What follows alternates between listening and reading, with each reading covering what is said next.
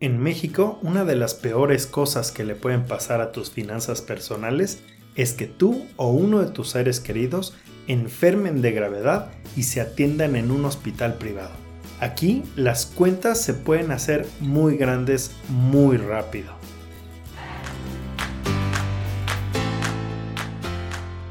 Esto es Finanzas 101, el podcast con el que te ayudaré a volverte un experto en tus finanzas personales para que así puedas mejorarlas y lograr la tan anhelada libertad financiera.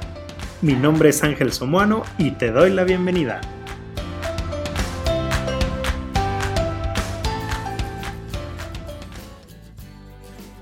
Según la Asociación Mexicana de Instituciones de Seguros, la AMIS, solo el 10% de las personas que se atienden en un hospital privado cuenta con un seguro de gastos médicos mayores por lo que el 90% de estas personas tienen que afrontar con sus ahorros y sus propiedades el pago de estas cuentas.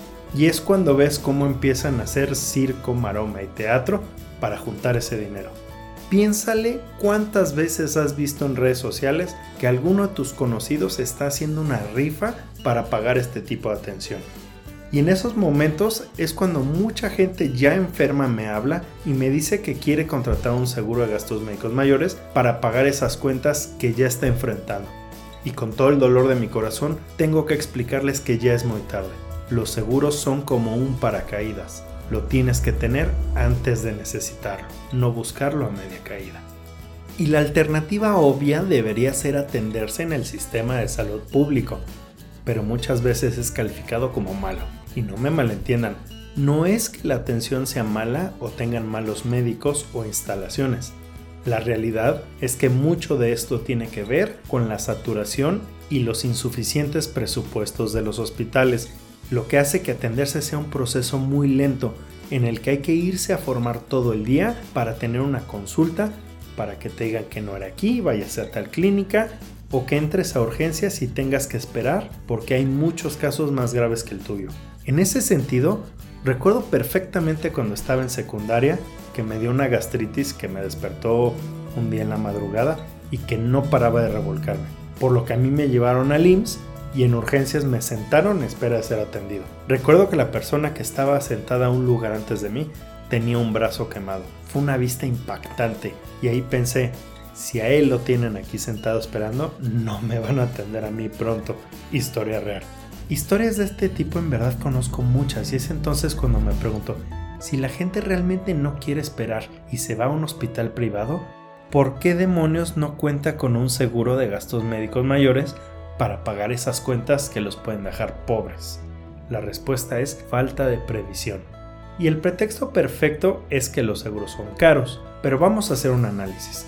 Hay dos tipos de eventos caros que suceden en la salud, de los que pueden dejarte a ti y a tu familia endeudados de por vida o teniendo que vender todo lo que tienes para pagarlo.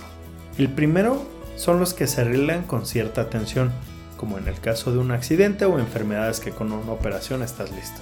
De estos, los costos andan un apendicitis de 100 mil a 300 mil pesos, fracturas múltiples, por ejemplo derivadas de un choque severo, de 300 a 500 mil pesos, un infarto de un millón a millón y medio. El segundo son las enfermedades crónicas y degenerativas como la diabetes, que además como mexicanos somos muy propensos, la insuficiencia renal, etc. En estas tendrás gastos por muchos años o de por vida. Aquí te van algunas. Diabetes 1 o 2 millones de pesos. Artritis reumatoides aprox 1.3 millones de pesos. Un cáncer sencillo de 200 a 400 mil pesos. Un cáncer de mama de 1 a 4.2 millones de pesos. Enfermedades de la sangre de 3 a 17 millones de pesos. Mientras que una póliza de gastos médicos puede ir por persona de los 8 a los 20 mil pesos por año.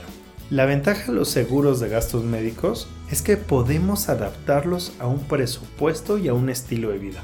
Entonces, ¿qué es más caro? ¿Tenerlo y no necesitarlo o necesitarlo y no tenerlo?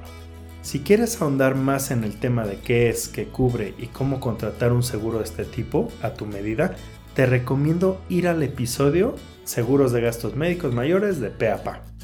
Espero les haya servido esta información. No se olviden de seguirme y contactarme por mis redes sociales, Facebook e Instagram, como Asombra TMX. Saludos y hasta la próxima.